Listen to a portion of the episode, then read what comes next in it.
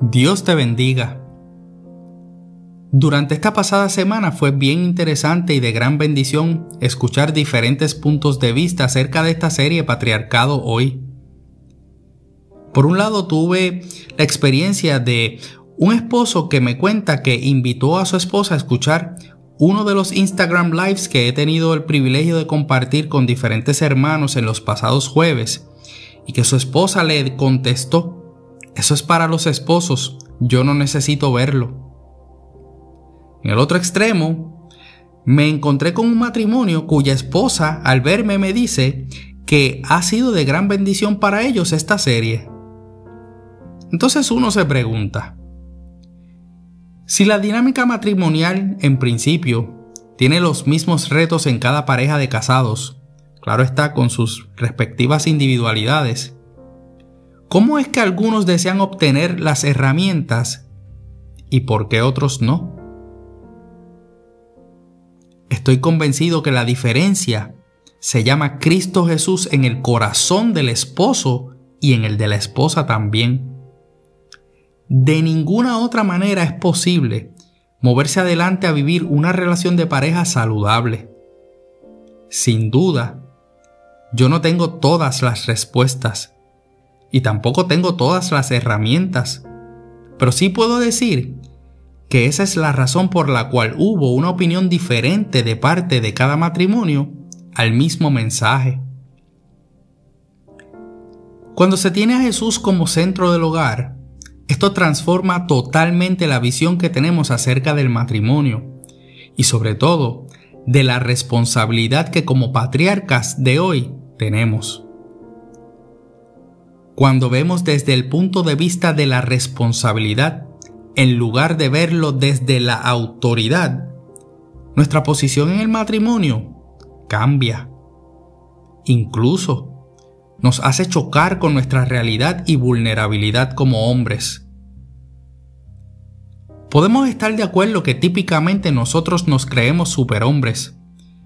Muchas veces no reconocemos nuestras áreas de oportunidad para poderlas trabajar y pensamos que solos podemos resolver la mayoría de nuestros problemas. Y cuando vamos a pedir ayuda es porque ya no nos queda otro remedio o simplemente queremos que lo hagan por nosotros. Y desde el punto de vista espiritual, nos pasa exactamente lo mismo. Olvidando que somos frágiles y la razón de por qué Dios pensó en nuestras amadas para acompañarnos en esta travesía que incluye tantas batallas.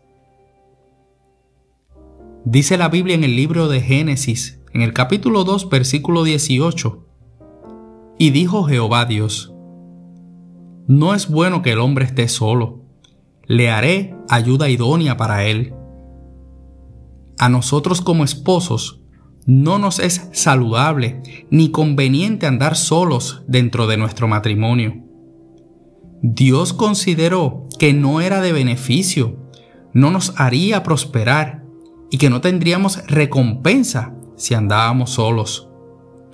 Por lo que en nuestra naturaleza está necesitar ayuda, aunque la manera en la que criaron a muchos era la de que el ser hombre implicaba ser unilateral en la toma de decisiones en la casa, resolver nuestros conflictos de manera individual y en muchas ocasiones ponerle un sello de una simple ayudante a la esposa, haciendo un uso inadecuado de la segunda parte de ese versículo, ayuda idónea. Cuando Dios decidió darnos como ayuda a la mujer, lo hizo con propósito y lo hizo precisamente en forma de mujer. Solo por medio de una de ellas obtendríamos lo que necesitamos para poder enfrentar la vida con una oportunidad de ver en nuestras relaciones matrimoniales la intención de Dios de darnos victoria.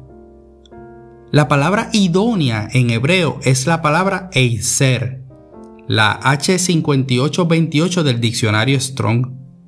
Y el significado de esta te puede sorprender, pues no necesariamente es ideal, sino que significa socorro.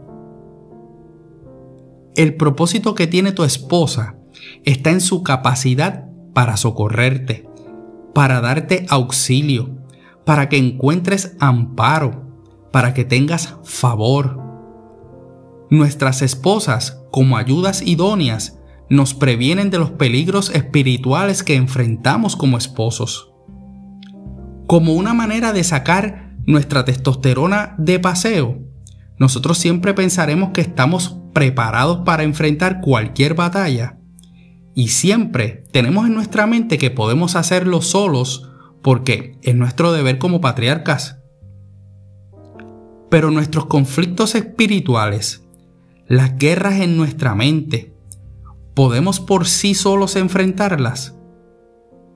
Como diría el apóstol Pablo en múltiples veces en la carta a los romanos, de ninguna manera.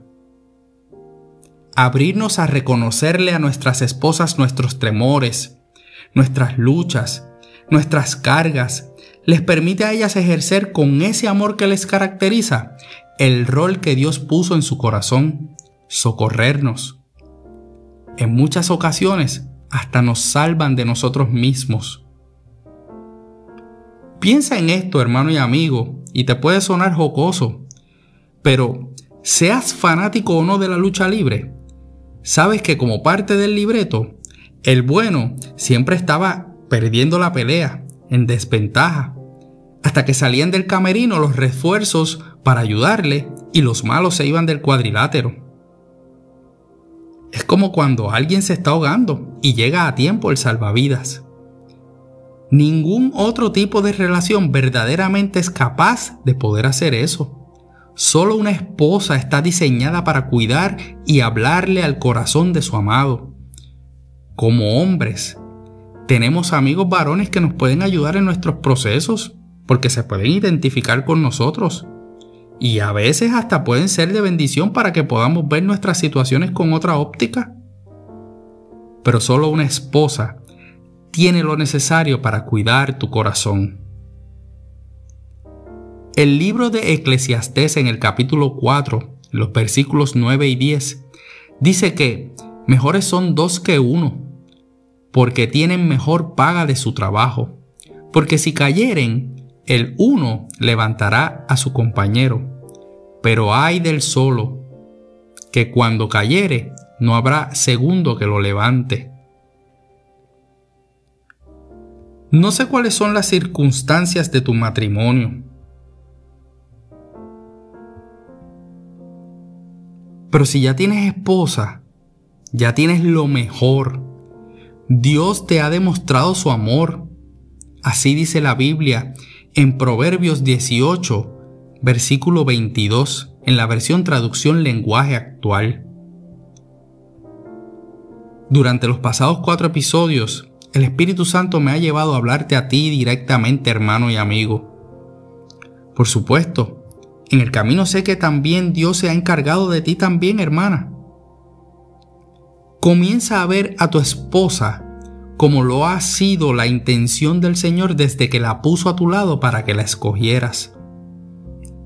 Él quiere manifestar la relación que desea tener con cada uno de nosotros a través de la relación matrimonial entre un hombre y una mujer, quienes han decidido sujetarse a Cristo para poder asimismo someterse el uno al otro, poniendo así entre el esposo y la esposa el perdón, la misericordia, el favor, la protección, el amparo, la fortaleza, la comunicación, entre otras cosas más, como las herramientas accesibles que tenemos por medio de Él para que tengamos matrimonios fortalecidos y construidos sobre la roca que es Cristo.